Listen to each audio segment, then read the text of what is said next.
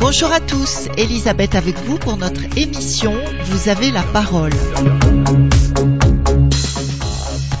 Nos invités aujourd'hui, Wilfried et Pierre, les deux créateurs de Run Serve, qui proposent des stages de survie dans la nature luxuriante de notre île. Bonjour Wilfried et bonjour Pierre. Bonjour à vous. Bonjour à tous. Alors, on va commencer par une question euh, personnelle. Euh, Parlez-nous de votre parcours, l'un et l'autre. Qu'est-ce qui vous a amené à créer RunServe Eh bien, c'est simple. hein. C'est notre parcours, euh, à moi comme à Pierre, on a un parcours militaire à la base. Donc pour moi, euh, j'ai fait une école de cuisine et euh, par la suite, je me suis engagé à l'armée. Là où j'ai appris toutes ces connaissances en particulier. Et par la suite, on a approfondi le sujet de la survie, Pierre et moi, et, ça, ça a créé RunSurf. Donc euh, il faut savoir aussi que j'ai j'ai une passion pour la permaculture. Donc euh, la permaculture, c'est euh, acquérir une certaine autonomie. Et dans la survie aussi, on acquiert aussi une certaine autonomie. Donc euh, l'objectif, c'est de transmettre euh, Vos connaissances nos connaissances euh, et euh, donner aux gens et, la et quand vous possibilité. étiez dans l'armée, vous étiez où? À La Réunion ou Non, non, du tout. On était en Bretagne, euh, en Bretagne, pardon, à Vannes, au troisième RIMA. Et vous, Pierre? Oui, bonjour. Euh, oui, bah écoutez, bah oui, euh, quand on parle de l'expérience, une expérience, euh, expérience professionnelle évidemment. hein. après une expérience sur, un, donc un retour sur une expérience professionnelle. Après une expérience euh, avec différents voyages, différents voyages à droite à gauche dans le monde. Donc forcément qu'on on apprend plusieurs plusieurs techniques, plusieurs mises en situation et autres. Et ensuite, après, bah beaucoup de travail personnel, hein, travail en binôme avec Will, et puis de recherche et différentes pédagogies et autres pour pour proposer des, des cours et une instruction euh, sympa et ludique. Et mon parcours, donc pour en revenir à mon parcours, euh, je me suis engagé dans l'armée à 20 ans, donc j'ai fait 6 ans, jusqu'à 26 ans. Après j'ai travaillé dans différents euh, différents métiers de la sécurité un peu partout euh, dans l'océan Indien ainsi qu'en Belgique, à Bruxelles. Et je suis revenu ici euh, pour me réinstaller parce que j'avais vécu là avant. Réinstallé. Ouais, ouais, j'avais vécu là quelques années avant. Je suis parti travailler à, à Bruxelles et je suis revenu ici. Et du coup, on s'est retrouvé avec Will et puis on a décidé de créer, euh, créer Voilà, RunServe. Wi- Wilfried est en réunionnais, si je ne m'abuse. Et non, et oui, ça peut faire la, la couleur peut tromper les gens, effectivement. J'ai cru percevoir un petit accent réunionnais. non, on n'a point mimicos créole quand même. Avec grand plaisir. J'adore la culture créole. Mon, mon femme les créoles, euh, mon cœur les créoles. Et euh, moi, je suis d'origine allemande et algérienne.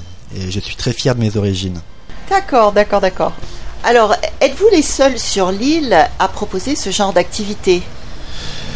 Euh, oui, tout à fait. Il y a eu des précurseurs, des gens qui ont essayé, et euh, ça a plus ou moins fonctionné. On a des gens qui ont écrit des livres aussi sur la survie à la Réunion. On a Monsieur Fontaine, je crois, un super bouquin. Je conseille à tout le monde. Et sinon, nous, euh, non, non, c'était l'opportunité pour nous justement de créer RunSurf parce que justement, il y avait personne sur euh, sur le credo, quoi. Donc, euh, ça fait un an et demi d'existence qu'on qu'on a créé RunSurf et ça se passe plutôt très bien. On a beaucoup de demandes, énormément de demandes, au contraire. on, on- on peut dire que vous surfez sur euh, la vague des survivalistes? Alors on fait pas tout à fait de la survie-survie. Hein. C'est vrai que on appelle ça néo-survivaliste en fait aujourd'hui. Alors ça c'est pour nos auditeurs. Néo, tout Je à fais un fait. petit topo. Néo-survivalistes qui fleurissent aux États-Unis et maintenant en France.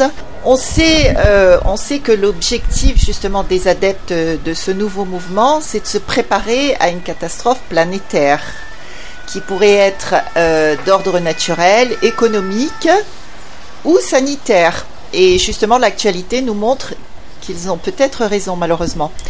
Euh, ça peut être aussi la crainte d'une guerre nucléaire. Tout le monde parle de la troisième guerre mondiale euh, qui s'approcherait à grands pas, voire une invasion extraterrestre.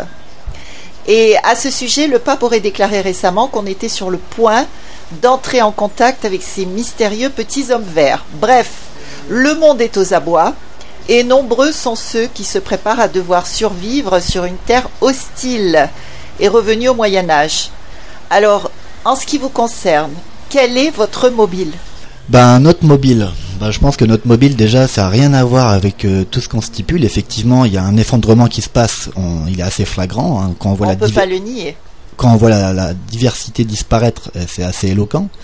Donc ça, c'est un, c'est un point. Après, euh, sur le sujet soralisme ou survivalisme type américain, on n'est vraiment pas dans cette thématique. Nous, on est plus pour réacquérir de l'autonomie en milieu naturel. D'accord? Et Mais qui sert à quoi? Eh ben, si vous êtes paumé, par exemple, vous êtes perdu, vous êtes blessé en milieu naturel. Est-ce que vous croyez qu'aujourd'hui on est souvent paumé? Euh, complètement, oui. Hein, la Vous croyez qu'il n'y a que ça vraiment derrière votre action? Il n'y a pas une histoire aussi peut-être de retourner vers euh, la nature, euh, apprendre aux hommes à, la respecter? Oui. Ça, c'est le premier point de vue. Notre, notre, notre rapport, justement, ce qu'on veut apporter aux gens, c'est qu'ils se reconnectent à la nature. On est connecté aujourd'hui à nos téléphones, à des gadgets, à, beaucoup de futilités, et nous, on veut les reconnecter à la nature. C'est ce qu'on recherche. On est, on est complètement d'accord. Si vous voulez, on veut une déconnexion euh, des matériaux qu'on a aujourd'hui, comme le téléphone, la télé. Donc, on, cherche à déconnecter, à sortir les gens de leur boîte, que ce soit leur voiture, leur maison, euh, tout ce qui est boîte, comme dit Pierre Rabhi avec sa philosophie euh, on, grandit dans des boîtes. Ah, vous êtes adepte de Pierre Rabhi Ah oui, moi je suis un permaculteur, effectivement, je suis adepte de Pierre Rabhi. Euh, enfin, après, c'est aussi relatif parce que euh, des, gens ont des préjugés aussi sur, sur Rabhi, comme sur Soral ou quoi que ce soit. C'est des gens qui, mènent leur campagne et c'est leur problème. ça m'empêche pas d'avoir un avis positif ou négatif sur le sujet, ça regarde que moi. après, on a ce besoin vital de retourner vers la nature. Effectivement, aujourd'hui, il y a un effondrement qui se passe euh, et c'est très éloquent, c'est très, tout le monde le voit. Euh, euh, justement, si tout le monde se dit qu'il va y avoir un effondrement, on va créer l'effondrement. Si tout le monde se dit qu'il n'y a pas d'effondrement et qu'on crée d'autres solutions, on crée des solutions pour éviter le pire, on peut réparer si vous voulez. C'est pas un problème. On, ne veut pas réparer. C'est qu'on reste dans notre zone de confort et on reste dans la facilité. Et euh, dans la permaculture, justement, on expérimente, on sort de sa zone de confort. Pareil, on survit, on est dans un milieu naturel, on est avec pendant ces stages-là, on y est deux, trois jours. On sort de notre zone de confort et on grandit ensemble et on apprend des choses. Et pourtant, on y a laissé derrière nous nos familles, certains, leur maison, leur téléphone, leur voiture, et on s'y sent très bien. On n'a pas besoin de tous ces gadgets qui nous, qui nous polluent tous les jours. Cette, cette alimentation aussi qui vient nous polluer. Il y a plein de choses qu'on peut manger. Ça doit être un peu difficile au départ quand même. Après, on peut peut-être se sentir bien, mais peut-être pas tout de suite. Non, mais soyez-en convaincus qu'on sur le coup, on est un peu surpris, mais au bout de quelques...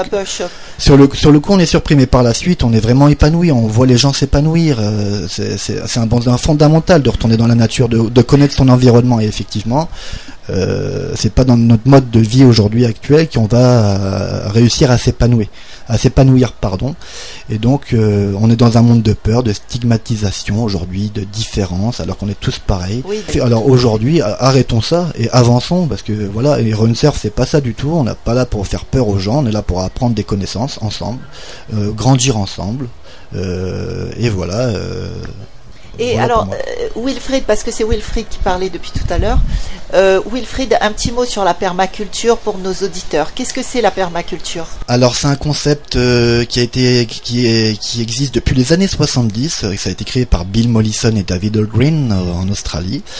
Alors ils ont une philosophie de vie très intéressante. C'est des gens qui sont aperçus que ben, c'était, on était dans un monde assez paradoxal au niveau alimentaire, l'agriculture, euh, la consommation de tous les jours. Donc ils, ont trouvé ça complètement paradoxal et ils ont imaginé un concept. En fait. Et dans ce concept, euh, il y a euh, prendre soin de la terre, prendre soin des humains et partager les surplus. Donc ça, c'est l'éthique même de la permaculture. Donc vous voyez un peu. Partager les surplus, ce qu'on fait pas du tout aujourd'hui quand on voit tout ce qu'il y a dans les supermarchés et tout ce qui est jeté. Exactement, ouais, voilà, ça c'est une des problématiques et si avec ça. Donc la permaculture c'est ça, donc en gros c'est la permaculture c'est recréer des, des, écosystèmes euh, pérennes pour les humains et pour le vivant en général. Donc voilà, c'est ce qu'il n'y a pas du tout aujourd'hui. On voyait l'urbanisme, ils construisent des tours et ils mettent pas de pieds de bois autour. Donc euh, vous voyez la problématique. Donc il faudrait peut-être euh, nous se reconnecter, dans, enfin recréer dans les villes par exemple des, des lieux des lieux plus verts, plus respirables, plus, plus gais pour nous. quoi. Est-ce que vous pourrez venir un de ces jours nous parler de la permaculture? Euh, Bien sûr, avec grand plaisir. D'ailleurs, euh, j'ai une page Facebook euh, qui s'appelle Permaculture Tropicale Réunion. Donc n'hésitez pas à vous abonner, on y partage des connaissances. Il y a pas mal de personnes ici à La Réunion qui sont sur cette thématique, qui connaissent très bien la permaculture. Et aujourd'hui, la permaculture s'émancipe, c'est une vague aussi, un peu comme le survivalisme.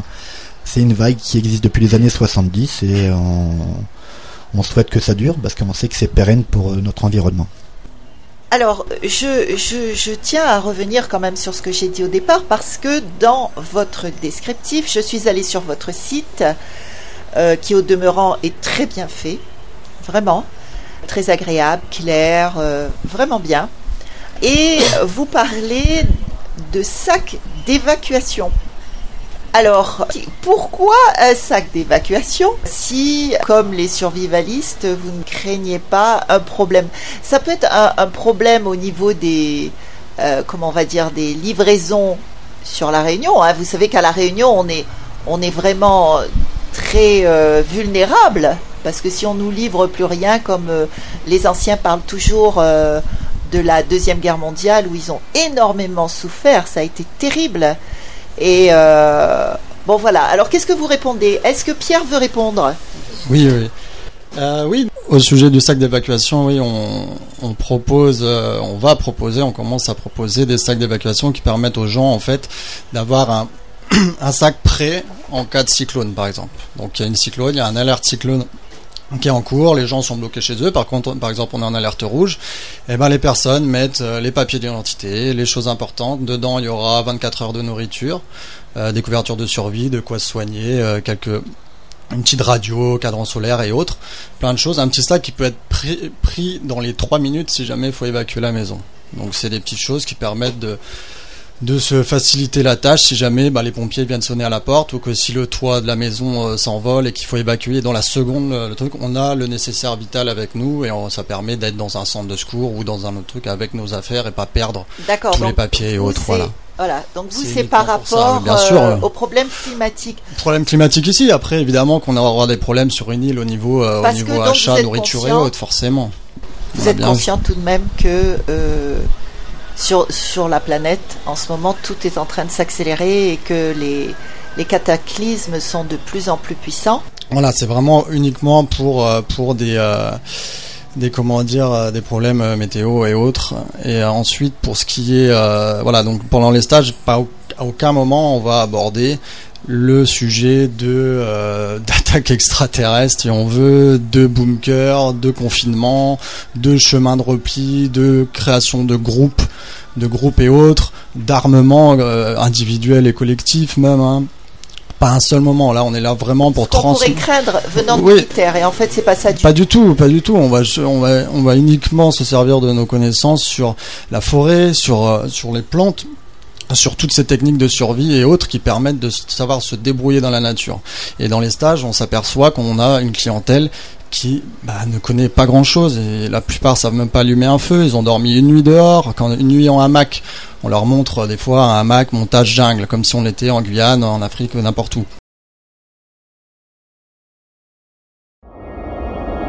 Radio Sud Plus, Radio Sud Plus, la sensation. On leur montre comment montrer ça. Ça va pas leur servir à la Réunion, ça pourra leur servir ailleurs. Mais ces gens-là n'ont jamais, n'ont jamais fait ça. Donc on repart d'une base de zéro. Les enfants, quand on fait des stages avec les enfants, eh ben on va commencer avec le briquet. Comment allumer un briquet, comment gratter une allumette en sécurité, comment utiliser un petit canif sans se couper? Des gestes de premier. C'est Première nécessité. Première nécessité. Et puis après, on, c'est un mot qui est grand. Pour certains sujets, c'est même de l'utilité publique. Appeler, comment appeler les secours? Comment, euh, comment se soigner? Faire une attelle, faire un brancard. Toutes ces petites choses-là qui peuvent permettre de sortir d'une situation. Je sais pas, vous allez, vous êtes, euh, vous, allez en famille, vous êtes vous, euh, un enfant en bas âge et le chien. Vous partez en randonnée, vous vous faites les croiser.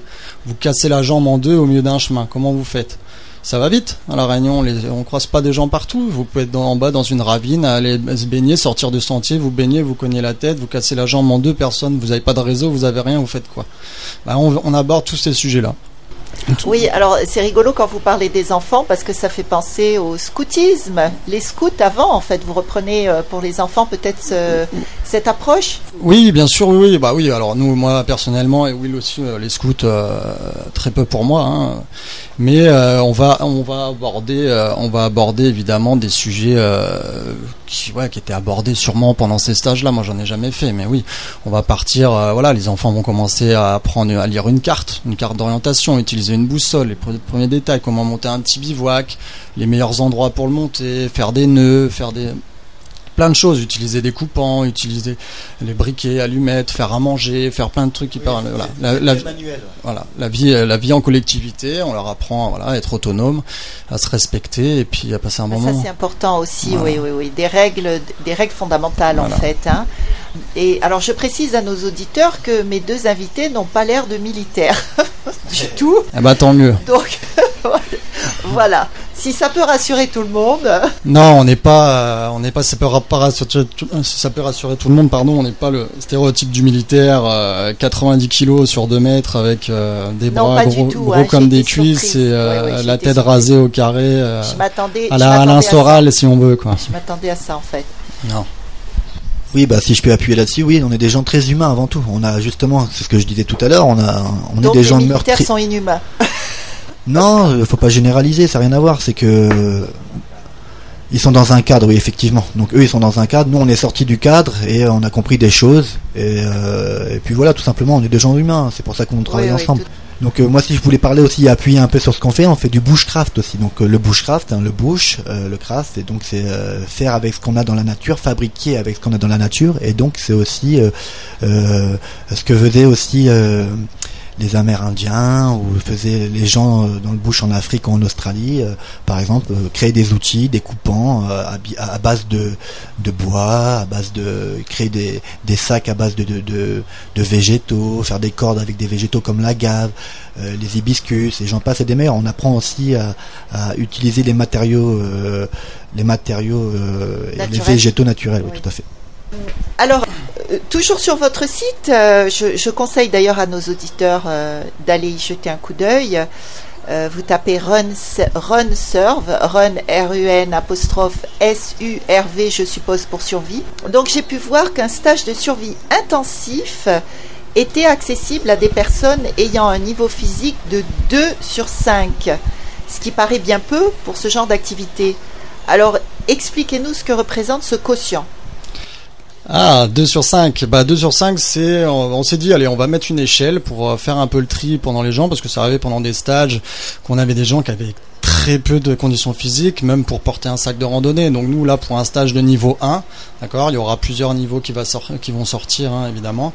Mais pour un stage de niveau 1, on demande aux gens de savoir porter un sac de 10 kilos pendant plusieurs heures. Voilà, c'est ça. C'est à peu près c'est ça. Après, c'est vrai que ce stage intense là Plusieurs heures, c'est quoi? Oh, du 4-5 heures, Voilà, pour, pour éviter évidemment euh, que, bah, que les personnes se sentent complètement euh, démunies euh, face, face au challenge.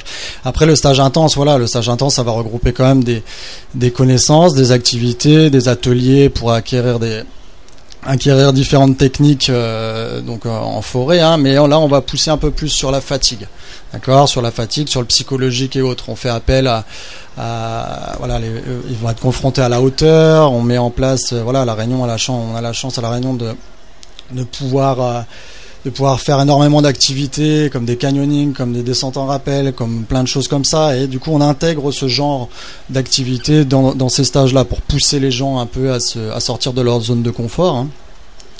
Des gens qui en ont jamais fait, qui ont un peu le vertige, et ben on les, on les pousse ça. Et pour et pour ça on fait appel à nous hein, on a on a des, des partenaires hein, comme Nature Pays avec Luciano Mayo à Silaos qui qui s'occupe de nous euh, depuis voilà qui s'occupe de nous depuis euh, depuis deux ans.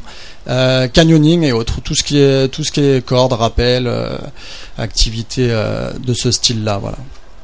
Et je vous le conseille hein, c'est quelqu'un de très compétent et, et qui fait ça oui, alors il semblerait donc que vous vous entourez de différents spécialistes, euh, euh, comme vous disiez tout à l'heure, euh, Luciano Mayo pour le canyoning, des spécialistes au niveau des plantes. Non. Ah, c'est vous les spécialistes au niveau des plantes? Et alors, comment vous avez pu connaître les spécificités des plantes réunionnaises, puisque vous n'êtes pas d'ici?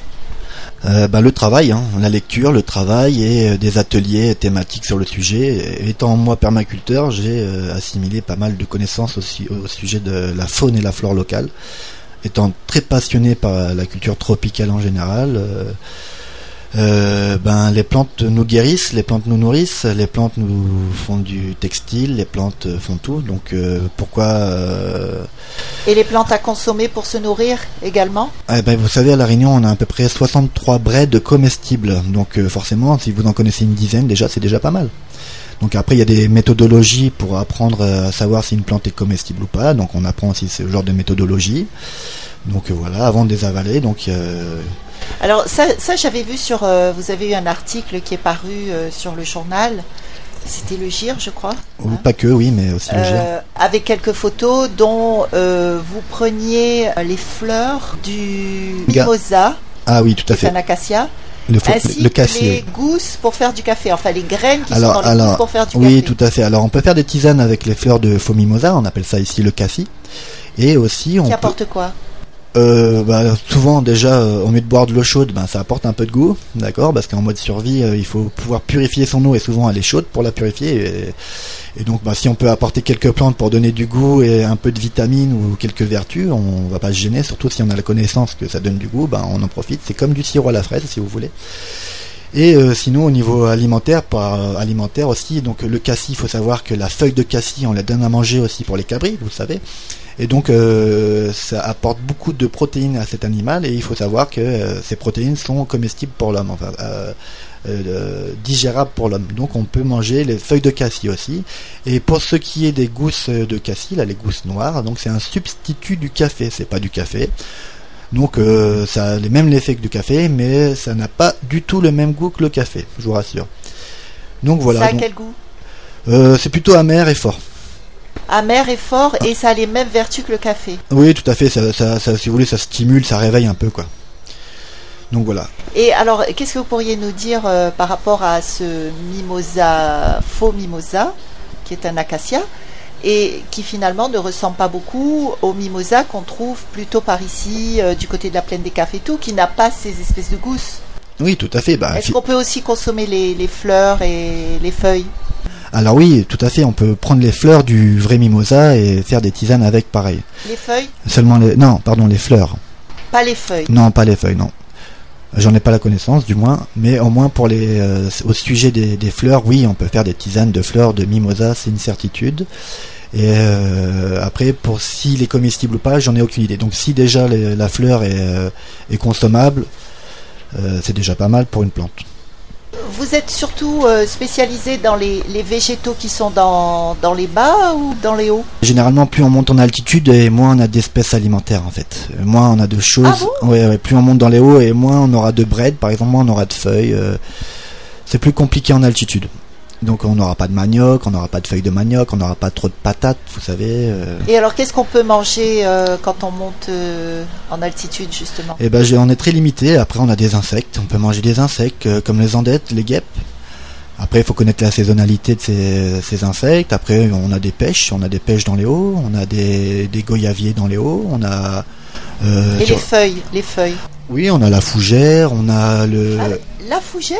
Oui la fougère, oui tout à fait. Donc pas la feuille complète, mais juste le bourgeon qui sort quand il est arrondi tout en haut.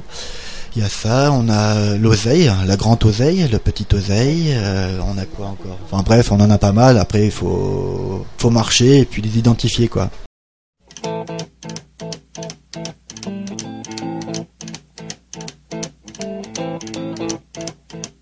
Rumors spreading round in that Texas town about the shack outside the game. And you know what I'm talking about. Just let me know if you wanna go to that home out on the range. They got a lot of nice girls. Huh?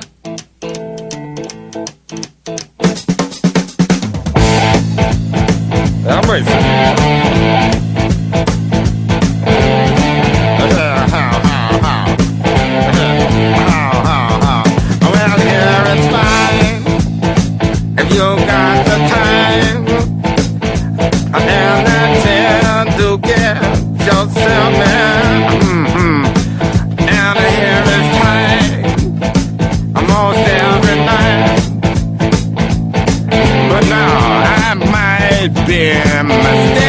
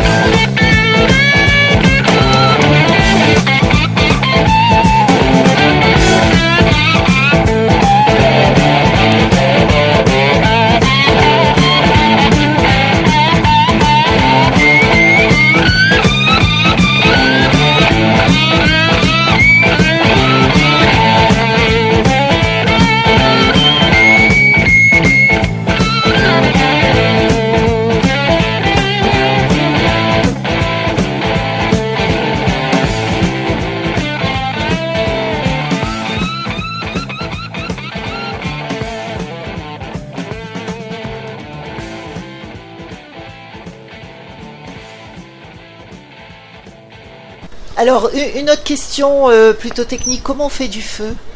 Ah bah ça c'est euh, il y a plein de plein de solutions, il y a plein plein de techniques hein, de la friction euh, à la loupe, au miroir, au briquet, au silex. Bon ici on n'a pas de silex hein, mais on l'apporte, on l'apporte pour faire expérimenter les gens.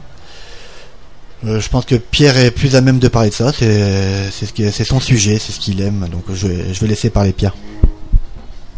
Oui, non, je pense que tu as, déjà bien dit là-dessus à ce sujet-là, mais voilà, pendant les stages, on va on va on va venir sur euh, sur des euh, des comment différentes techniques. Généralement, on apprend trois techniques par euh, par euh, par comment dire par thématique. Hein. Donc sur le feu, oui, le feu, il va apprendre avec la friction avec euh, deux bouts de bois, la percussion avec le silex justement. Hein.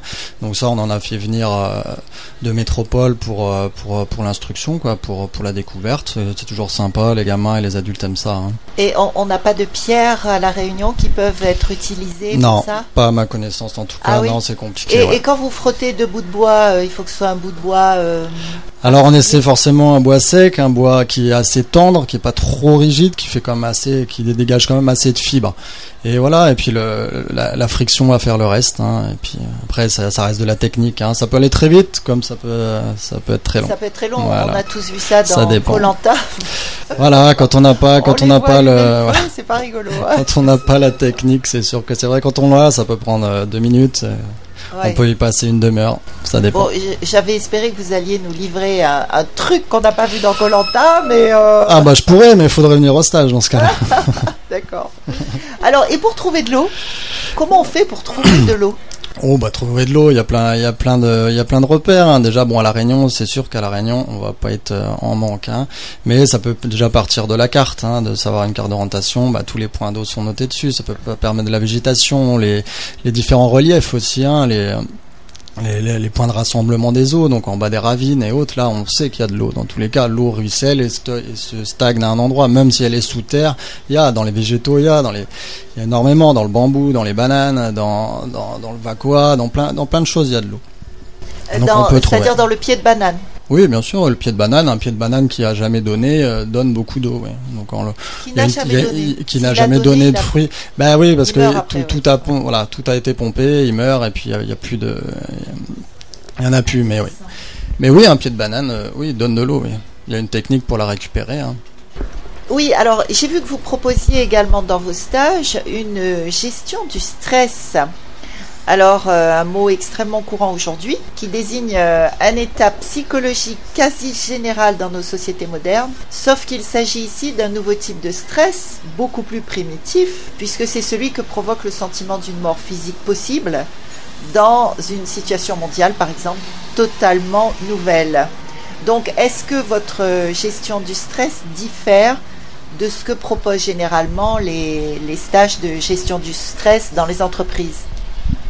Alors c'est pas, on fait pas un stage spécial gestion du stress, d'accord? On va, on va intégrer ça dans les stages. Donc par exemple dans un stage intense, bah, la gestion du stress, c'est voilà, on va en parler et ça va être aux gens aussi. Ils vont se retrouver, par exemple, je sais pas, il y a un exemple, on, marche pendant 4 heures et à un moment donné, sans le savoir, ils ont 60 mètres de descente en rappel à faire. Cette personne-là a le n'est pas au courant de rien du tout et se retrouve sur le fait accompli. Je fais comment? Gestion du stress. Donc on l'apprend, ça voilà, il y a un esprit de groupe, il y a une cohésion qui s'est installée avant, donc ça peut permettre de passer passer outre cet obstacle et c'est à la personne aussi de d'aller de l'avant quoi. Donc on essaie de les confronter à ces à ces euh, à leurs peurs et à ces difficultés qui peuvent qui peuvent arriver. Ça peut arriver euh, dans, dans la vie, ça peut arriver. Ou alors euh, réaliser d'un coup qu'on est perdu peut-être Oui, ça peut être ça aussi. Que- Qu'est-ce que je fais? Pas paniquer, pas avoir les bons, les bons, les bons gestes et qui peuvent nous faire gagner du temps et éviter les erreurs.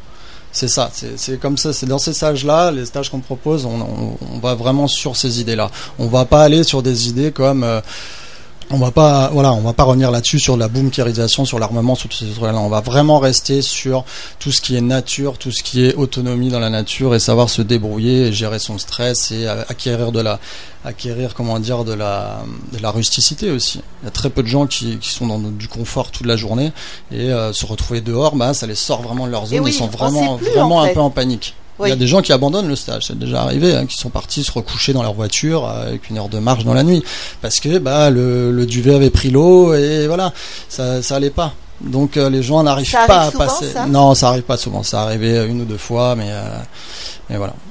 C'est comme ça, ça fait partie, ça fait partie. Parce que a priori, les gens qui payent pour venir chez vous, ils sont décidés. Oui, mais entre payer et se retrouver après dans la situation, ils ne savent pas. Non, là, bon, je livre quand même des, des petits secrets et autres, mais c'est pas, pas grave. Mais voilà, les gens ne savent pas à quoi, à quoi s'attendre. Hein. Ils ont une trame. Évidemment, il y a des questions qui sont posées au téléphone en amont. Mais, euh, mais voilà, les gens savent pas, savent pas à quoi s'attendre. Donc le, but, tout est dans la, surprise et dans voilà, dans l'immédiat. C'est ça qu'on veut. Radio Sud Plus, Radio Sud Plus, la sensation. Moi, je voulais rappuyer sur la gestion du stress, justement. Euh, effectivement, il parlait de cohésion de groupe et tout ça, et ça, ça joue beaucoup sur la gestion du stress. on, les met sur le fait accompli. Donc, effectivement, le, fait d'être sur le fait accompli et se retrouver en situation difficile pour eux, euh, c'est très compliqué. Du coup, euh, ils se posent énormément de questions. On les voit mal à l'aise, et on est là pour intervenir, communiquer avec eux, et leur passer des messages positifs pour leur dire de croire en eux, de que tout le monde va, tout le monde l'a fait déjà. Euh, et qu'après c'est fini. Donc euh, généralement euh, ils, arrivent à surmonter leur peur facilement parce qu'il y a l'esprit de groupe et de cohésion qui est là derrière. Donc ils se défilent pas en fait. Donc le fait qu'on soit plus nombreux, ça leur permet de sortir plus facilement de leur zone de confort aussi. Et, c'est sur combien de jours? Alors ça va dépendre des stages, il y a des stages de 2 jours à 4 jours. Donc le stage intense c'est 3 nuits, 4 jours. Et après il y a des stages nature de 2 jours. Oui, 2 nuits, 3 jours après, il y a niveau 2, là on travaille sur le niveau 2, niveau 3. Bon, pour l'instant on fait le niveau 1 parce que visiblement les, euh, les gens sont pas prêts pour un niveau supérieur. Après, si on a accueilli des personnes au niveau 1 qui sont vraiment prêts pour le niveau 2 et 3 quand même. Oui, d'accord. Donc en fait, euh, le stage intensif dont je parlais tout à l'heure, euh, c'est niveau 1. Tout à fait, oui. Voilà, il n'y a pas encore le niveau 2 et 3. Effectivement, c'est ça. Et vous comptez mettre en place niveau 2 et 3 Ah, complètement. Niveau 2 et 3, c'est Rambo, quoi. Euh, oui, bah Rambo c'est la télé. Euh, nous c'est plus la réalité. Alors oui, c'est effectivement par rapport au stage 1 niveau 1, ça sera juste un peu plus long sur le, un peu plus long, et puis il y aura une phase euh, d'aguerrissement si vous voulez, et une phase de, de, transmission et une phase d'autonomie seule où ils devront se débrouiller quoi. Ça sera un peu plus long quoi. Et alors niveau 2, ce sera plus axé sur quoi?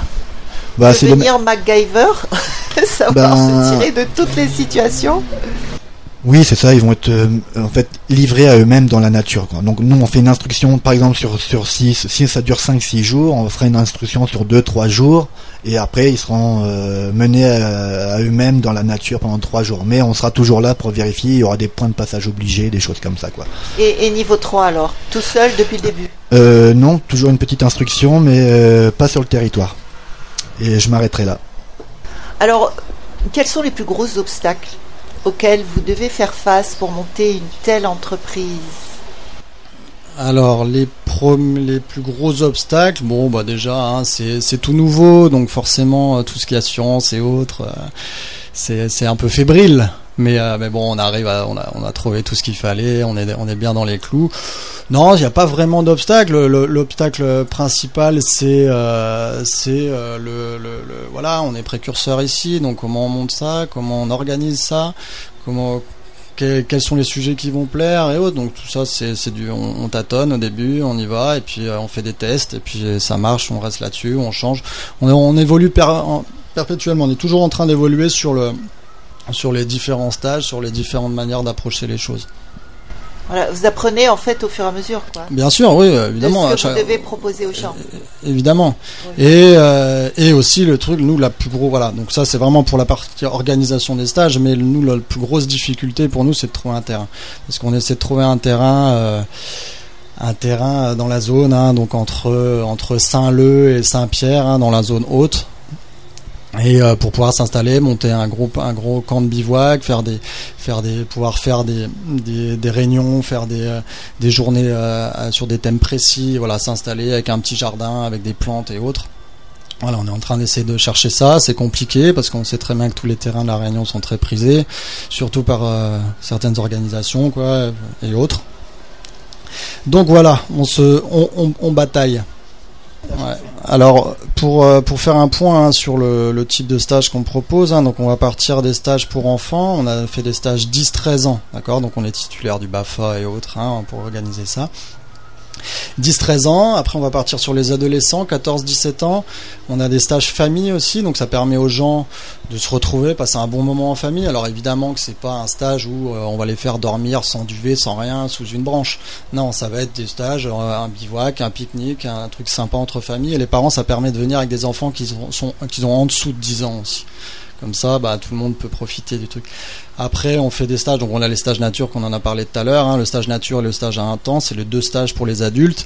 Et on fait aussi, bon, bah, après, évidemment, au coup par coup, des, euh, des team building. On fait aussi sur certains, certains jeux, certains jeux en thématique avec, euh, avec, euh, notre activité. Certains, on fait les anniversaires, les enterrements de vie de garçons aussi. Ça arrive, c'est déjà arrivé, ouais, sur, sur une nuit, sur une journée entière. Voilà, et on travaille aussi, et ça c'est vraiment un point qui est important, et on, attache beaucoup d'importance à ça, c'est euh, avec les différents centres, on a déjà travaillé avec des centres pour, euh, pour enfants difficiles, euh, enfants voilà, qui viennent pour une grosse bouffée d'oxygène, qui sortent un peu de leur quotidien, et qui viennent avec leurs éducateurs, et on passe, on passe 3 4 jours ensemble, et dans, les, dans les bois, et voilà pour euh, pour les faire les faire souffler un peu quoi. Voilà et ça c'est vraiment quelque chose qu'on appuie avec on a des projets avec des, des déficients auditifs avec euh, déficients mentaux et autres différents différentes pathologies ouais. Donc ça c'est vraiment quelque chose qu'on qu'on apprécie faire ouais. Est-ce que vous avez un message particulier à lancer aujourd'hui sur Radio Sud Plus? Oui, alors ouais, donc du coup nous on cherche, euh, voilà, on est vraiment, c'est cette année, hein, cette année là, c'est la la limite euh, voilà, on cherche un terrain sur, allez, minimum 3 hectares, ça serait quand même pas mal. Et dans la zone euh, sud-sud-ouest, quoi, hein, euh, ouest, sud, sud-ouest, toute cette zone-là. Donc voilà, si, si jamais il y a des, des gens intéressés qui ont, qui ont cette possibilité-là de, de nous trouver ça, ben on sera, on sera ravis. Plutôt, plutôt dans les hauts, je suppose. Oui, bien sûr. Plutôt les hauts, hein. Oui, mais assez facile d'accès, à moyen. On peut pas être trop haut, voilà, entre 5 et 600 mètres, 700 max mais on peut pas être trop euh, par rapport à, on veut on veut faire un jardin avec des plantes tropicales et autres. Ah oui. Ah et du coup, bah, l'altitude va faire, le climat va faire que ça poussera moins. Oui, c'est-à-dire vous voulez euh, montrer ce que vous cultivez pour que les gens comprennent comment se nourrir en fait. Tout à fait, oui, tout à fait. Donc nous, on veut mettre Alors Wilfried a repris le micro. Oui, pardon, excusez-moi. Euh, oui, effectivement, en fait, on aimerait créer un petit euh, sentier euh, pédagogique sur la faune et la flore endémique et pas que d'ailleurs, mais au moins les braids qui sont pas très connus, pas très communs, qui soient médicinales ou alimentaires, pour permettre aux gens d'acquérir justement ces connaissances. en, parlant des braids, j'ai appris que la, les braids pariétaires, en fait, c'était de la marante oui, tout à fait. Et donc euh, pleine de protéines et se rapprochant du quinoa finalement. Tout à fait. En, plus de ça, on peut se servir des graines euh, comme aliment. Les feuilles aussi, hein, vous connaissez. Donc on appelle le, le bread de paille à terre ou pouille à terre comme on disait dans le temps longtemps. Et euh, c'est un super bread. On le, nous on le prône souvent dans ces stages. C'est un bread qui apporte énormément de choses. Alors c'est vrai qu'aujourd'hui on est quand même focalisé sur le bread chouchou, des breads qu'on connaît très bien. Et c'est vrai qu'ils sont un peu un peu délaissés, euh, un peu pris pour euh, des mauvaises herbes, alors que généralement, c'est, ah, tout à fait. Alors que c'est une super plante, donc euh, parier sur la terre, parier sur le pariétaire, quoi. Voilà, moi je vais juste revenir sur, sur un truc, le fait que, alors on a eu souvent sur internet différents, différentes remarques. Euh, bon, évidemment, c'est des gens qui sont qui n'ont jamais fait les stages et autres. Mais voilà, on parle évidemment beaucoup de plantes et autres, mais on appuie vraiment sur le respect de la nature, sur les plantes endémiques, sur qu'est-ce qu'il faut toucher, qu'est-ce qu'il faut pas toucher pour le pour la préservation évidemment. Hein. voilà, tout est tout est carré. On n'est vraiment pas dans des euh, dans une optique de euh, on coupe des arbres à chaque stage. faut voilà. Moi, nous on a entendu différents un truc passé, euh, colonisateur de forêt même, on a eu un droit. Alors ça, c'était la blague du siècle. Mais bon. Et euh, du coup, voilà, non. Quand on fait, quand on marque construction d'abri et autres, euh, on utilise euh, des tarpes, donc les bâches, hein, du, du, hamac, euh, différentes techniques. Non, on va pas abattre trois arbres à chaque stage, quoi. Voilà, non, c'est voilà, il faut être un peu réaliste. Et voilà, et on est, on est très, voilà, on est, c'est une réserve, c'est classé partout, c'est magnifique. Il est hors de question qu'on qu'on nuise à ce, à tout cet écosystème-là. Hors de question, non. On, transmet des choses pendant les stages. si on a 10, 12 stagiaires, non, ils vont pas faire que ramasser de la, la nourriture toute la journée. Non, c'est pas le but, c'est pas ça. On va leur montrer les plantes, les les plantes euh, auxquelles ils pourraient se nourrir. Mais voilà, après on, on compense avec avec une autre nourriture qu'on peut amener ou autre, mais qui, qui, ressemble à ça aussi évidemment. Oui, c'est vraiment s'adapter à notre nature environnante. Quoi. Voilà, on n'est pas dans un truc de destruction où on va tout ratisser juste pour se nourrir. C'est comme ça, on est vraiment là. Non, on sait où on habite, on a la chance d'habiter sur une île magnifique. C'est pas pour euh, en rajouter une couche, il y en a déjà assez euh, avec les, déchets et tout, la pollution et autres dans laquelle on est confronté tous les jours. Alors, euh, un numéro de téléphone à transmettre à nos auditeurs qui souhaiteraient vous contacter. Alors, vous serez reçu au 06 93 82 70 91 et c'est Pierre c'est moi qui vous recevrai. Et l'adresse contact@runserve.com. On a aussi la page Facebook hein, Runserve, R-U-N apostrophe S-U-R-V. Oui, facile à trouver. Voilà, exactement. Sur Google, on est les premiers normalement en tête. Hein, si vous mettez stage de survie à la Réunion ou même Runserve, c'est tout de suite. Donc Alors, voilà, je, facilement joignable. Je vais répéter le numéro de téléphone euh, pour ceux qui n'auraient pas eu le temps de le noter. 06 93 82 70 91. Alors merci Pierre et Wilfried de Run Serve d'avoir été avec nous aujourd'hui. On a appris beaucoup de choses. Merci à tous et euh, vous êtes les bienvenus et au plaisir de vous rencontrer. Merci à vous Radio et euh, au plaisir de partager.